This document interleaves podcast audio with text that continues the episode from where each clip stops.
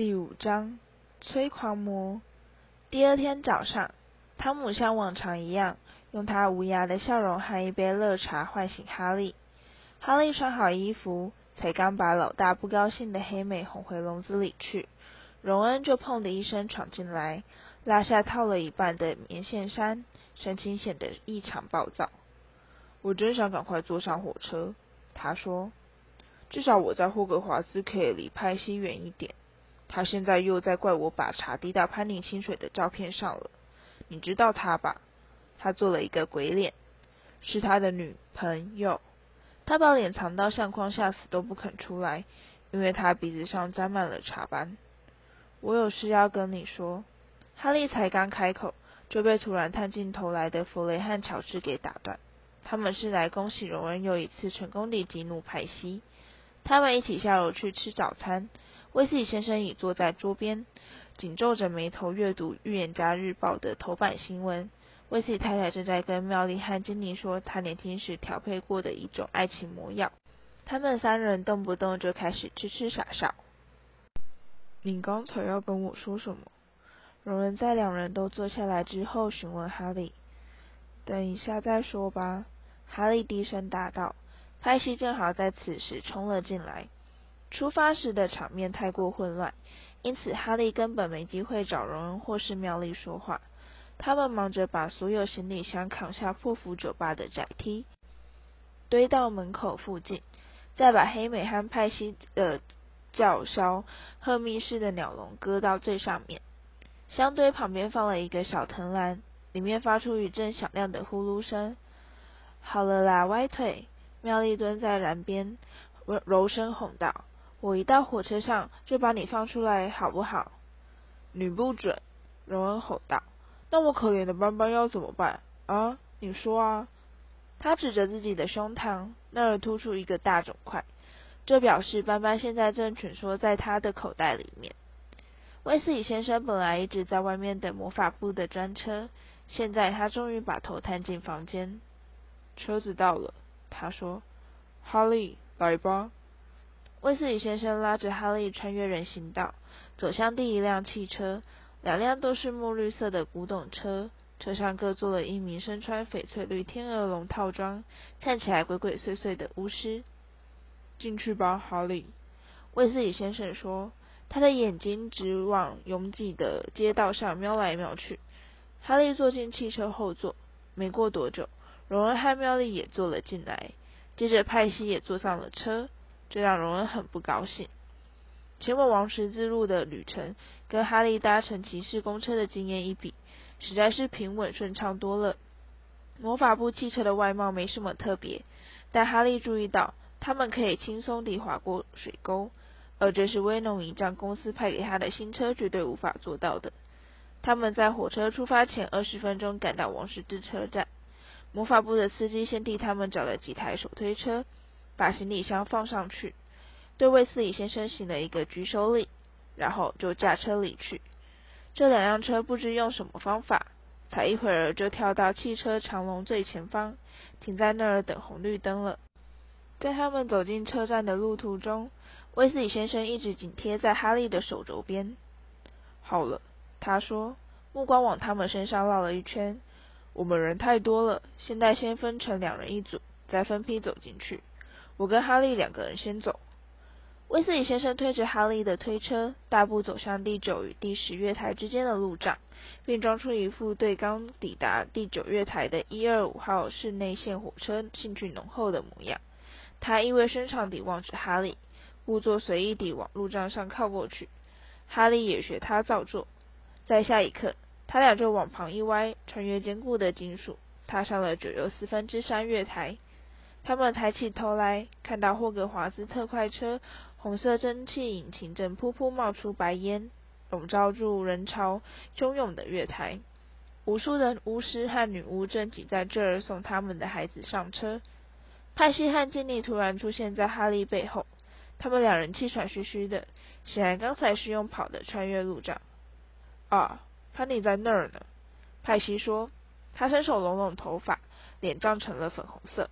在派西大步走向一名有着一头长卷发的女孩，并且把胸膛挺得老高，好让她看清胸前那枚闪亮的主席徽章时，经理正好引向哈利的视线。他俩不约而同地立刻转过头去，免得让人发现他们在偷笑。等到其他卫斯理家人和妙丽全都到齐之后，哈利和卫斯理先生就领着大家走向火车尾。他们一路上经过许多拥挤的厢座，最后终于到达一节看起来还蛮空的车厢。他们先把箱子扛上车，把黑美和歪腿放到行李架上，再走下车去跟卫斯理夫妇道别。卫斯理太太跟他所有的孩子吻别，然后再亲亲妙丽。最后轮到了哈利。他除了跟哈利吻别之外，还多给了他一个拥抱，这让哈利觉得有点儿难为情，但心里其实还挺高兴的。要小心一点好吗，哈利？他放开哈利之后说，眼睛显得出奇地明亮。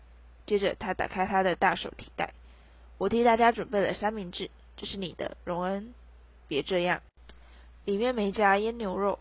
弗雷，弗雷呢？这给你，亲爱的，哈利。威斯理先生悄悄说：“你来一下。”他的下巴往旁边的柱子点了一下，而哈利就抛下环绕在威斯理太太身边的其他同伴，跟着他走到柱子后面。在你离开以前，我有些事情要告诉你。威斯理先生的语气显得十分紧张。没关系的，威斯理先生，哈利说：“我已经知道了。”你知道？你怎么会知道？我……呃……我昨天晚上听到你和威斯理太太说的话，我忍不住偷听了一下。哈利赶紧加上一句：“对不起，我真没想到，这样会让你在我最不希望的情况下听到这件事。”威斯理先生担心地说：“没关系，说真的，其实这样也好，这样你既不用违背你对夫子的承诺，而我又可以知道到底发生了什么事。”哈利，你一定非常害怕。我不怕。哈利诚恳地表示：“真的不怕。”他看到卫斯理先生露出怀疑的表情，赶紧又加上一句：“我并不是故意要充好汉，可是说真的，天狼星布莱克总不会比伏地魔还要恐怖吧？对不对？”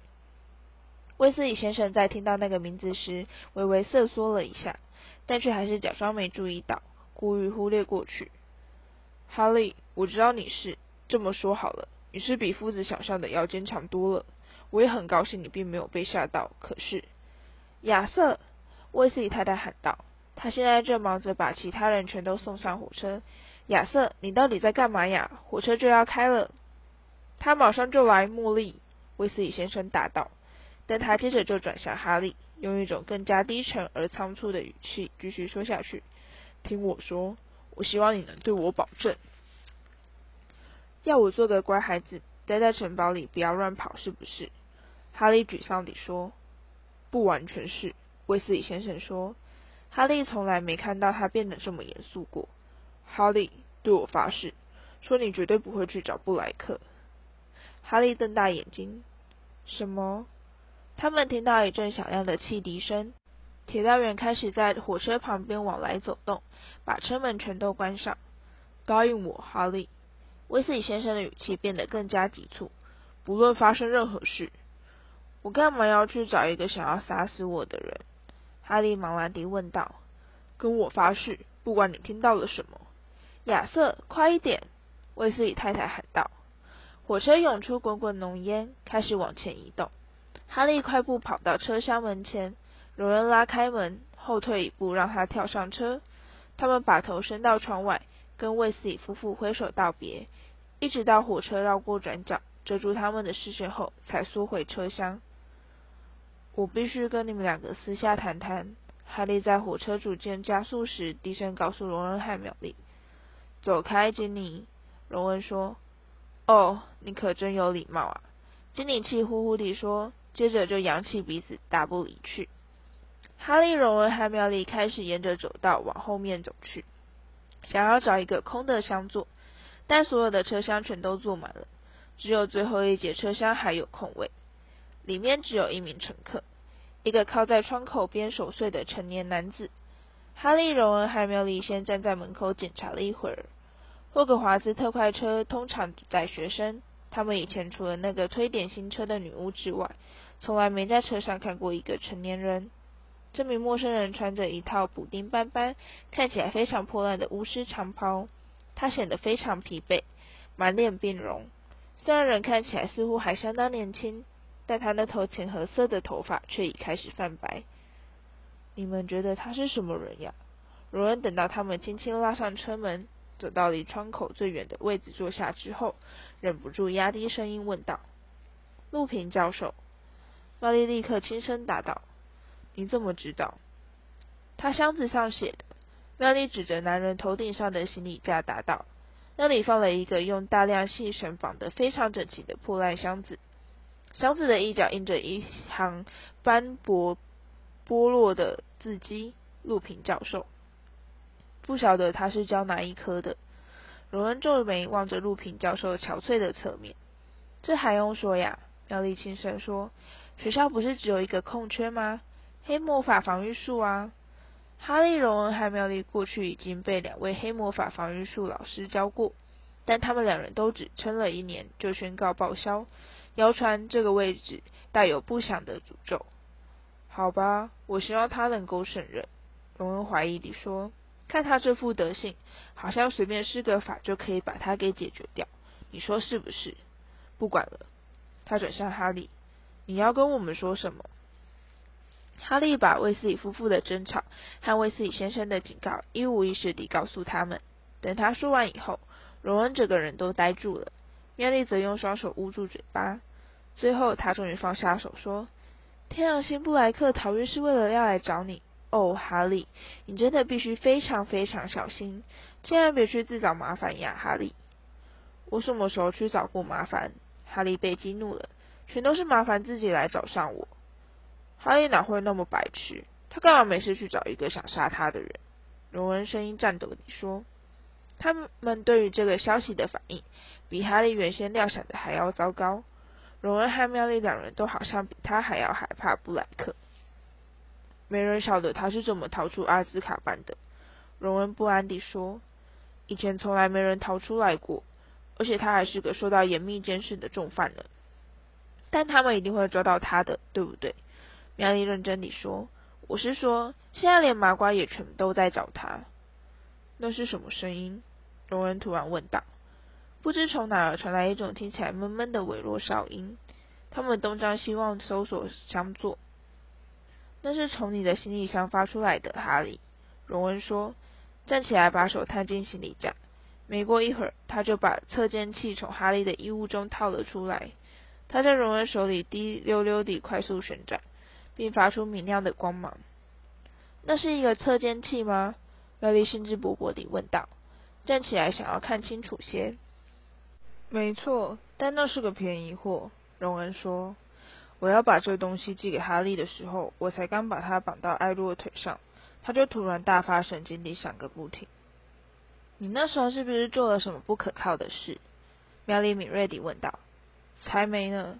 对了，我不应该用艾洛寄信的。”你也知道他其实不能飞这么远，但不用他的话，我要怎样才能把礼物送到哈利手中呢？放回行李箱去吧。哈利听到测监器越叫越大声，连忙开口指示，要不然就会把他吵醒了。他下巴往陆平教授的方向点了一下。荣恩把测监器塞进一双超级破烂的威诺一丈旧袜子里面，把他的声音给压住，然后关上箱盖。我们可以到火米村把他们送去检查一下。荣恩重新坐下。弗莱和乔治告诉过我，德维与班级店里有卖这一类的魔法用具。你是不是知道很多火米村的事？妙丽热心地问道。我在书上看到，说它是全英国唯一完全没有麻瓜居住的村落。是啊，我想是吧。荣恩用敷衍的态度应了一声。但我可不是为了这个才想去。我真正想去的只有蜂蜜公爵。那是什么啊？妙丽问道。是一家糖果店。荣恩说，脸上露出一副做梦般的表情。里面可说是应有尽有：胡椒鬼，吃了会让你嘴里冒烟；还有填满草莓慕斯和德文郡奶油的超大巧克力球；还有棒得不得了的羽毛笔糖，可以让你在上课的时候偷吸。但看起来却是一副提笔沉思的用功相。在火米村真的是一个非常有趣的地方，对吧？妙丽急切地继续逼问。在《魔法历史以及这本书里说，那儿的酒馆是一六一二年妖精叛乱事件的总部，而尖叫屋是全英国闹鬼闹得最凶的建筑物。还有一种很大的雪宝球，在你吸着吃的时候，人还会浮到离地好几寸的半空中哦。荣恩说。妙丽说的话，他显然连一个字也没听进去。妙丽转头望着哈利，能够暂时走出学校，到红米村去逛逛，真的是很不错。你说是不是？应该是吧。哈利语气沉重地表示：“你去逛了以后再告诉我吧。”你这话是什么意思？荣恩问道。我不能去。德斯也没替我签同意书，夫子也不肯替我签名。荣恩露出被吓坏的表情。他们不准你去，可是不行啊！找麦教授或随便哪位老师替你签个名。哈利发出一阵空洞的干笑。格莱芬多学院的导师麦教授可是出了名的铁面无私。或是去问问弗雷和乔治，他们知道一大堆可以溜出城堡的密道。荣恩，妙丽厉声喝道。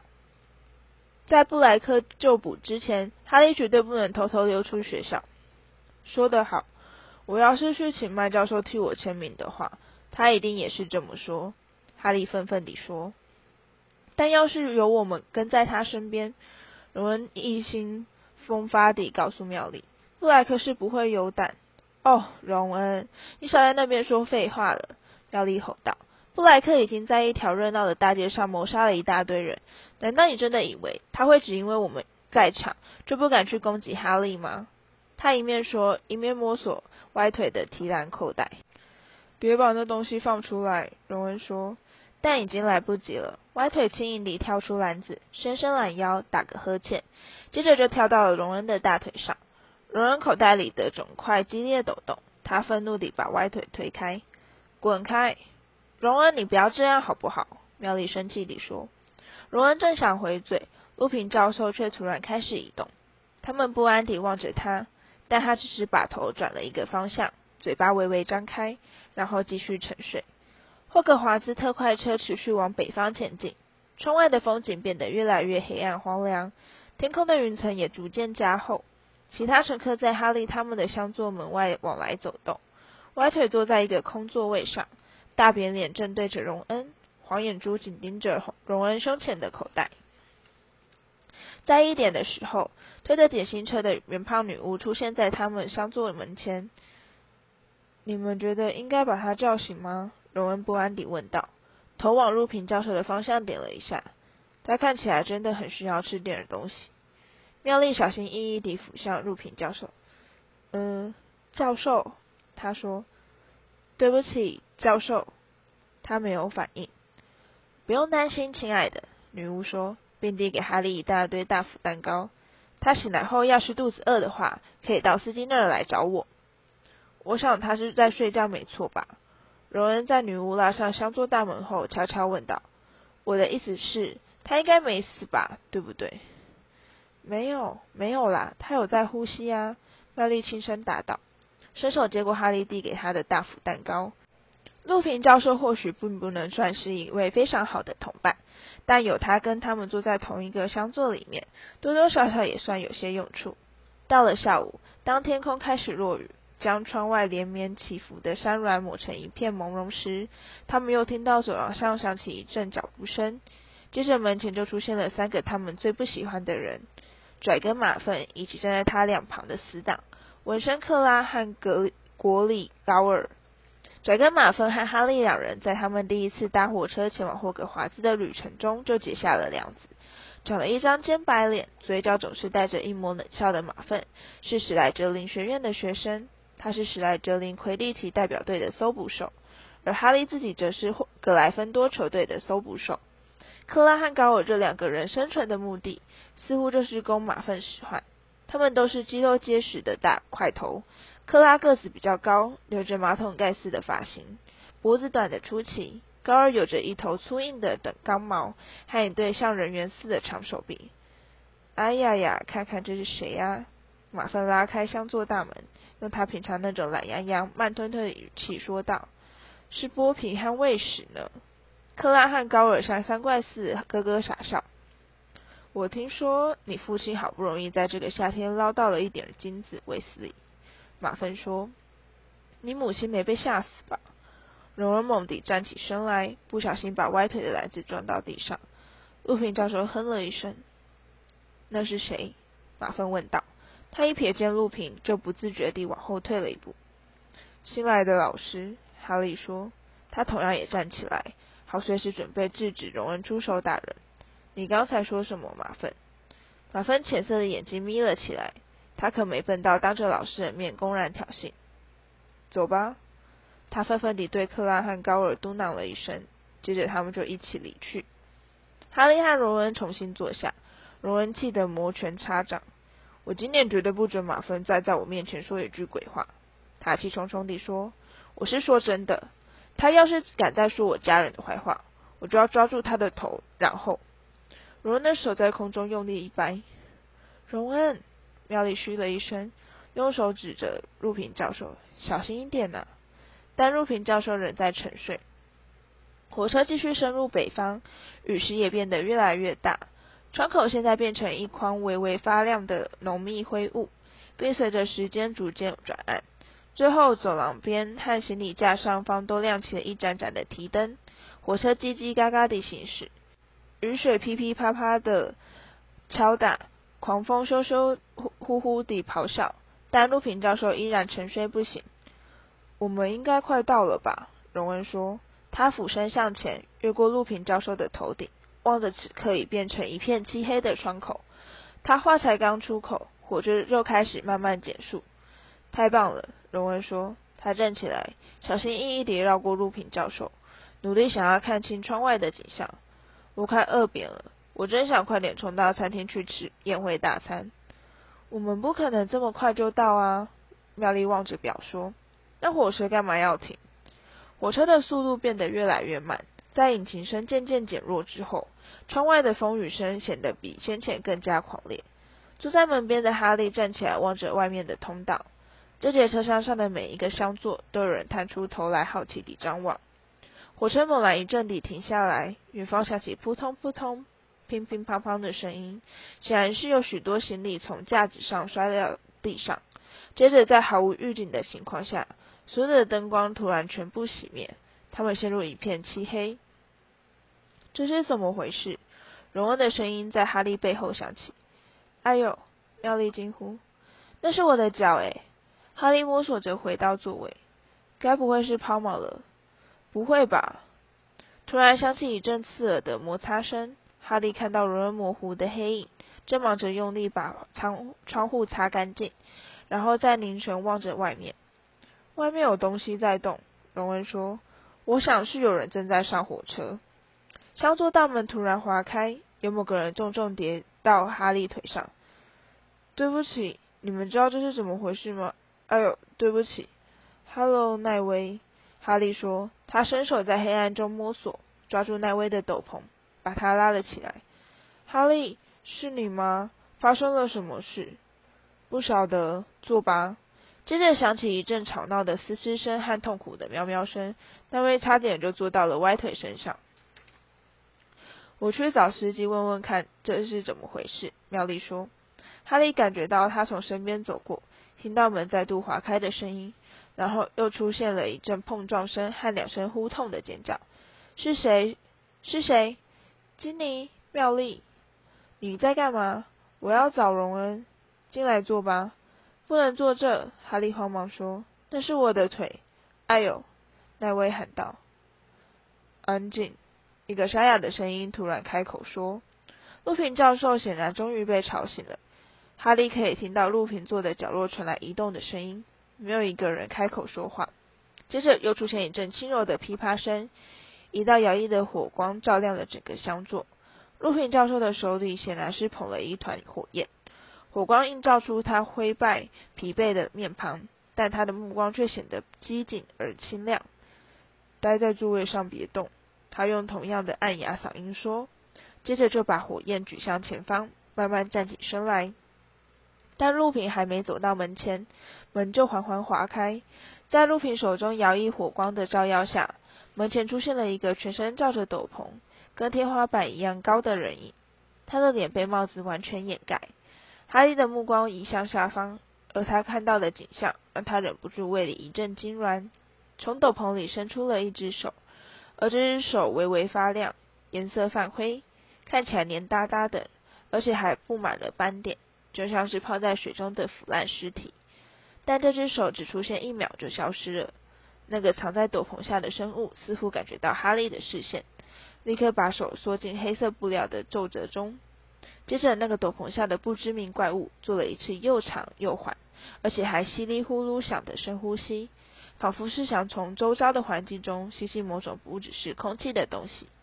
一阵强烈的寒意掠过他们全身，哈利感到胸口发闷，寒意侵入他的皮肤，钻进他的胸腔，穿入他的心中。哈利两眼上翻，他什么都看不见了。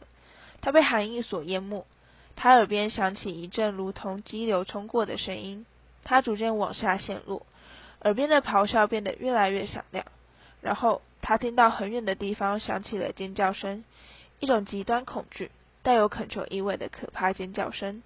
他想要去帮助那个人，他试着移动手臂，但却毫无反应。他的四周和他的体内全都弥漫着一团浓厚的白雾漩涡。哈利，哈利，你没事吧？某个人在拍打他的脸庞。什什么？哈利张开眼睛，他头上亮着灯，火车地板也在不停震动。霍格华兹特快车又开始行驶，灯光也再度亮起。荣恩和妙丽跪在他身边，他可以看到奈威和陆平教授站在他俩背后，目不转睛地望着他。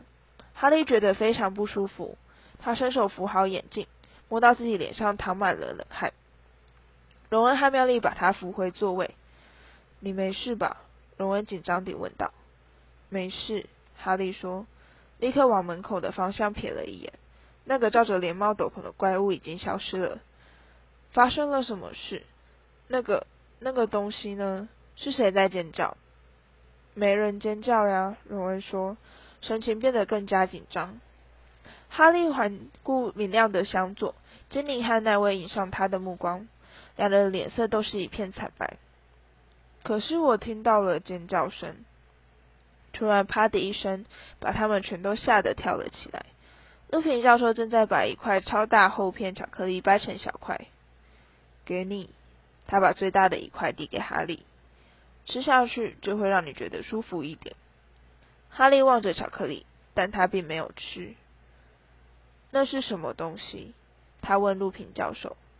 一个催狂魔，陆平说，忙着把巧克力分给每一个人。阿兹卡班的催狂魔。大家全都瞪大眼睛望着他。陆平教授把空巧克力袋揉成一团，塞进口袋。吃吧，他又说了一次，可以让你舒服一些。我得去找司机谈谈，对不起。他大步越过哈利身边，走到外面的通道。你确定没事吧，哈利？妙丽担心地望着他。我搞不太懂，到底发生了什么事？哈利问道，伸手抹去脸上的汗水。呃，那个东西，催狂魔正在那儿东张西望地检查。这是我猜的，因为我根本就看不到他的脸。接着你就，你就，我觉得你看起来就好像是羊癫疯发作似的。容露出心有余悸的表情说。你突然全身僵硬，从座位上滑下来，开始不停抽搐。然后陆平教授就从你身上跨过去，走到催狂魔面前，掏出他的魔杖。妙丽说。接着他就说：“天狼星布莱克并没有藏在我们斗篷底下，走吧。”可是那个催狂魔连动都不动。于是陆平低声念了几句，他的魔杖就对催狂魔射出一种银色的东西，然后他就转过身去，轻飘飘地滑走了。那真的是非很恐怖。奈威的嗓门比平常高了许多。在他出现的时候，你们有没有觉得好像变得很冷？我有一种很诡异的感觉。荣恩不安地挪动肩膀，就好像我这辈子永远都高兴不起来了。一直缩在角落，脸色几乎跟哈利一样难看的金妮，此刻忍不住哭了一声。妙丽坐过去，安慰地用手揽住他的肩头。可是，难道你们都没有人从椅子上滑下来吗？哈利局促不安地问道。没有，荣恩说，又开始担心地望着哈利。吉尼是抖得很厉害，不过，哈利搞不懂这是怎么回事。他感到很虚弱，身体发冷，就好像刚害了一场重感冒似的。而且他也开始觉得这有点丢脸。为什么他会这样完全崩溃？其他人却一点事也没有。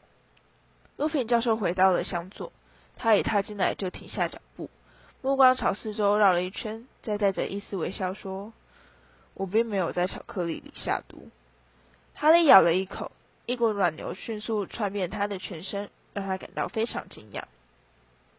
我们再过十分钟就会到霍格华兹了，陆平教授说：“你没事吧，哈利？”哈利并没有问陆平教授为什么会晓得他的名字。没事，他难为情地咕哝了一声。接下来的旅程，他们没再说什么话。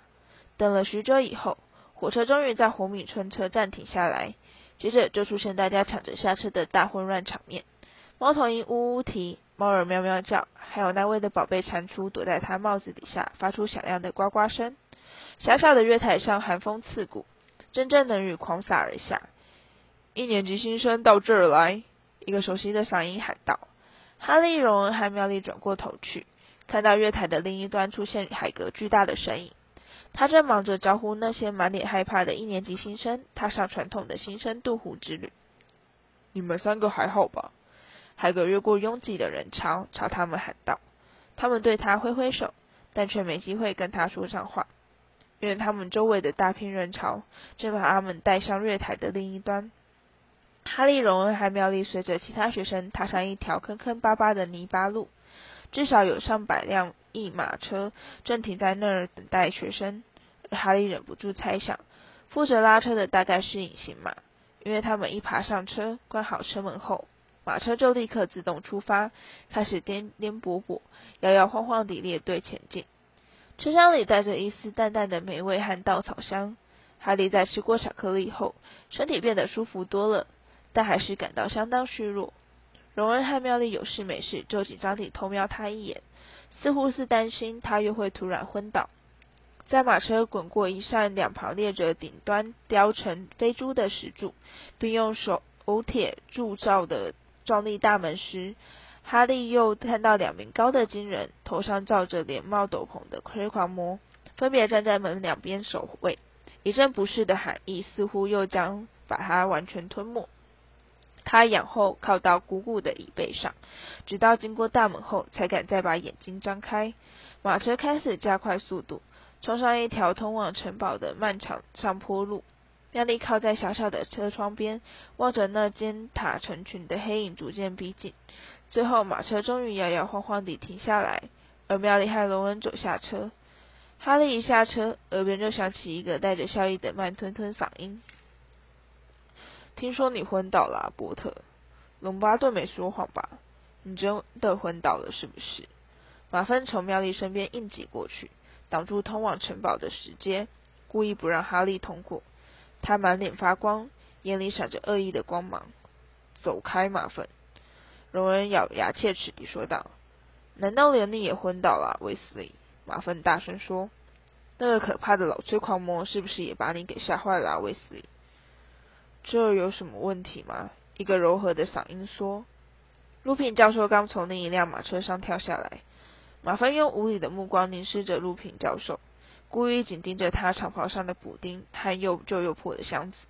他脸上带着一丝嘲讽的微笑说：“哦，没有，呃，教授。”接着他就得意地朝克拉和高尔笑了笑，领着他们爬上通往城堡的阶梯。妙丽往荣恩背后戳了一下。示意他赶快往前走。他们三人随着人潮爬上楼梯，穿越橡木大门，踏入宽敞空旷的入口大厅。这儿有着燃烧的火炬和一道通往楼上的华丽大理石阶梯。右手边的餐厅大门已经敞开。哈利跟着人潮走进餐厅，但他才刚瞥见那片漆黑多云的魔法天花板，耳边就突然响起一声：“波特、格兰杰，我有事要找你们两个。”哈利和妙丽惊讶地回过头去，身兼变形学教授与格莱芬多学院导师两职的麦教授，正越过人潮朝他们喊道：“她是一名梳着严正发髻、看起来非常严厉的女巫，在她的方框眼睛后面，有着一对目光锐利的眼睛。”哈利挤过人群朝她走去，心中掠过一丝不祥的预感。麦教授就是有办法让他感到自己一定又做错了事。没必要露出这种担心的表情。我只是要你们跟我到办公室里谈一谈。他告诉他们：“快往前走呀，卫斯理。”罗恩瞪大眼睛望着麦教授带领哈利和妙丽离开喋喋不休的人潮。他们跟着他越过入口大厅，爬上大理石阶梯，再沿着一条通道往前走去。麦教授的办公室房间不大，里面点了一盆温暖的炉火。他们一走进去，他就示意他们找位子坐下。他坐到自己的办公桌后面。突然开口说：“乌平教授先派了一只猫头鹰过来，说你在火车上觉得很不舒服。”波特，哈利还来不及回答，外面就响起一阵轻轻的敲门声，接着护士长庞瑞夫人就急匆匆地走了进来。哈利感到自己的脸变红了。他在火车上不管是昏倒或是其他什么的，就已经够让他感到丢脸了。现在大家居然还要这样小题大做。我很好，他说，我不需要任何。哦，是你呀，对不对？庞瑞夫人根本没听他说，就弯下来，就弯下腰来，仔细地盯着他瞧。我想你一定又是做了什么危险的事了，没错吧？是吹狂魔，麦教授说。他们面色阴沉地互望了一眼，而庞瑞夫人发出不以为然的啧啧声。既然把吹狂魔派到学校来，他低声数落，并把哈利的头发拨到脑后，摸摸他的额头。难怪他会昏倒。没错，他摸起来又冷又湿。他们真是一群恐怖的怪物，而且对本来就很脆弱的人来说，他们造成的影响更是。我才不脆弱呢，哈利没好气地表示。是是是，你当然不脆弱啦。庞瑞夫人随口敷衍，开始量他的脉搏。他到底需要什么？麦教授干脆地问道：“是上床休息，还是该到医院厢房住一晚？”我好得很。哈利跳了起来。他要是在医院厢房过夜的话，天晓得马芬又会说出什么难听的话来。只要一想到这点，他就觉得无法忍受。好吧，不过你至少得吃点巧克力。庞瑞夫人说，她现在正努力想看清哈利的眼睛。我已经吃过了，哈利说。乌平教授给了我一些，我们大家全都吃过了。真的吗？庞瑞夫人赞许地表示。所以说，我们这次总算找到一位肚子里有点东西的黑魔法防御术教授喽。你确定你真的没事吗，波特？麦教授厉声问道。确定，哈利说。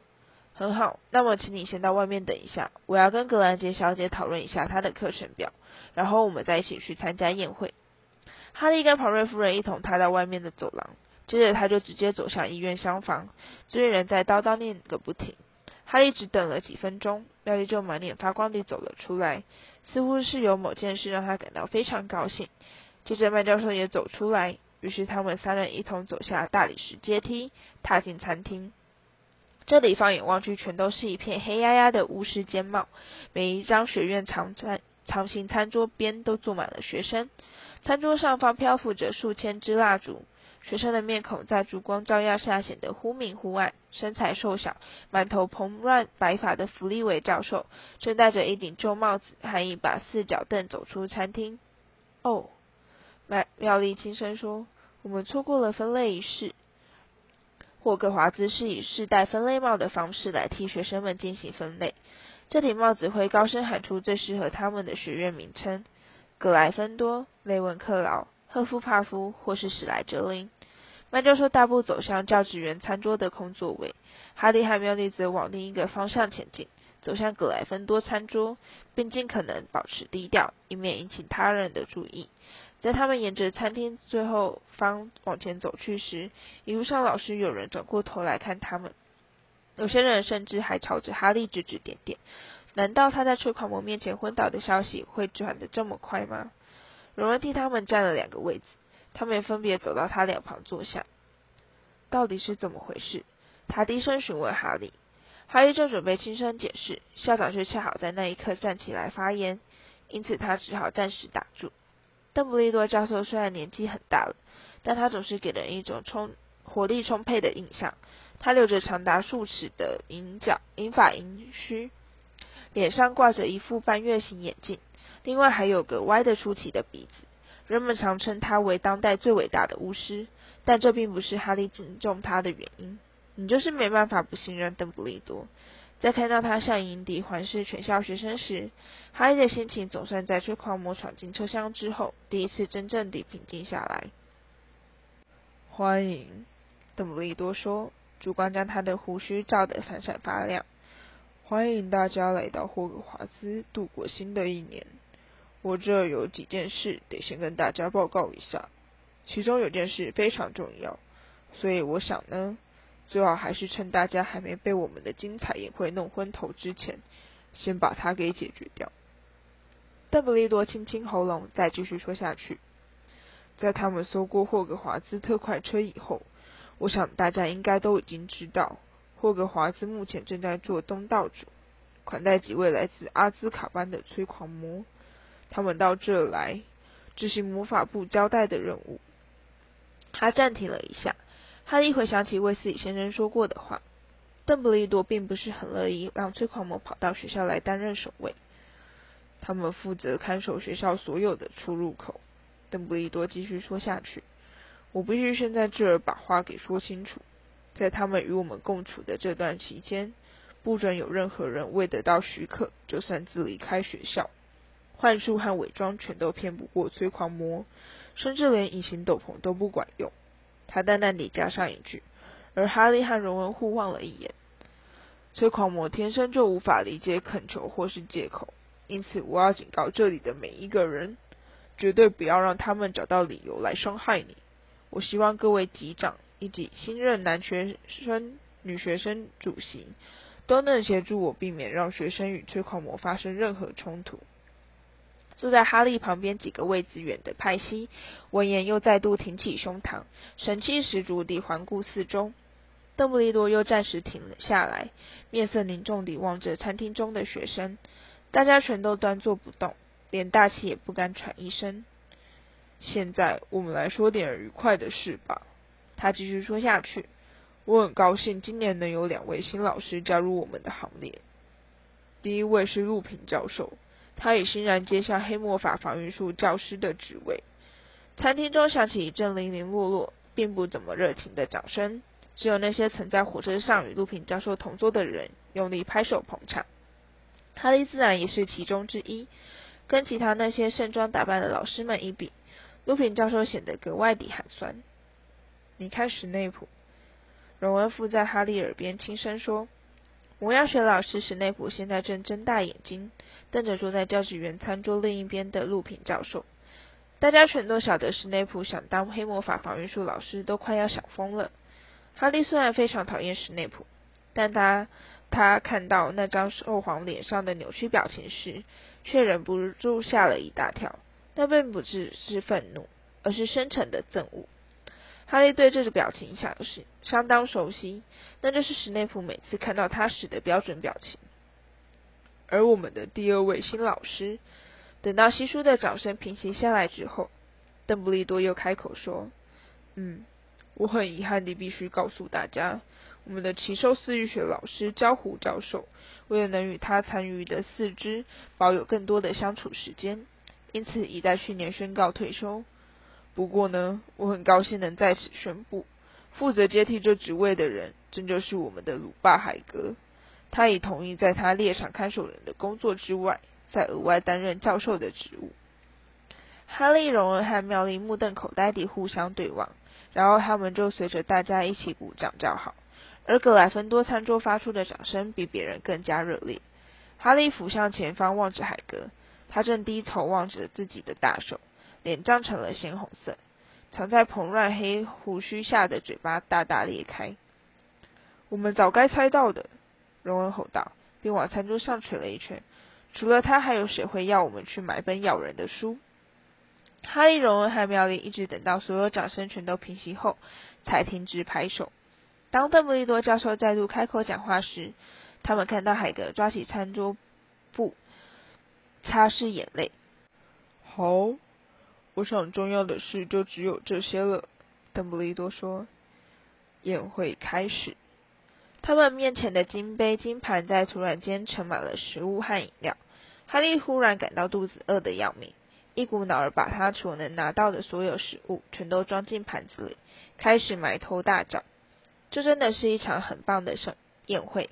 餐厅中回荡着笑语和叮叮咚咚的刀叉碰撞声，但哈利、荣恩和妙丽却希望宴会能快点结束，这样他们才可以跑去跟海格说说话。他们心里都很清楚，能当上老师对海格有着多么重大的意义。海格并不能算是一名合格的巫师，他在三年级的时候，因为一项他并未犯下的罪行而被霍格华兹开除，一直到去年，哈利、荣恩和妙丽三人才替他洗清了污名。他们等了很久很久，直到金盘上最后几小块南瓜馅饼全都消失，邓布利多终于开口要大家上床睡觉之后。他们才好不容易逮到机会。恭喜呀，海格！妙丽在他们走向老师餐桌时尖声喊道：“这全都是托你们三个的福了。”正忙着用餐巾擦脸的海格抬起头来，望着他们说：“我简直不敢相信，他真是个了不起的人，邓布利多。一听到教虎教授说他受够不干了，就直接跑到木屋来找我，这是我一辈子的梦想呢。”他再也控制不住情绪，把脸埋在餐巾里嚎啕大哭。麦教授连忙嘘声把他们给赶走。哈利、荣恩和妙丽随着格莱芬多学生们爬上大理石阶梯，再拖着早已累得要命的身躯，走过更多的走廊，爬上更多的阶梯，来到格莱芬多塔的入口。一大幅穿着粉红礼服的胖女士画上，询问他们通关密语。借过，借过！派西在人潮后方喊道。新的通关密语是最年长的命运女神。哦不，那位荣巴顿难过地说，他老是记不住这些通关密语。他们爬进画像洞口，穿越交易厅，接着男生和女生就分成两列，各自走向不同的楼梯。哈利爬上螺旋梯，他的脑袋里只有一个念头：能回到这里真是太棒了。他们走进那间摆了五张四柱大床、十分亲切熟悉的圆形寝室。而哈利环顾四周，感到自己终于回到家了。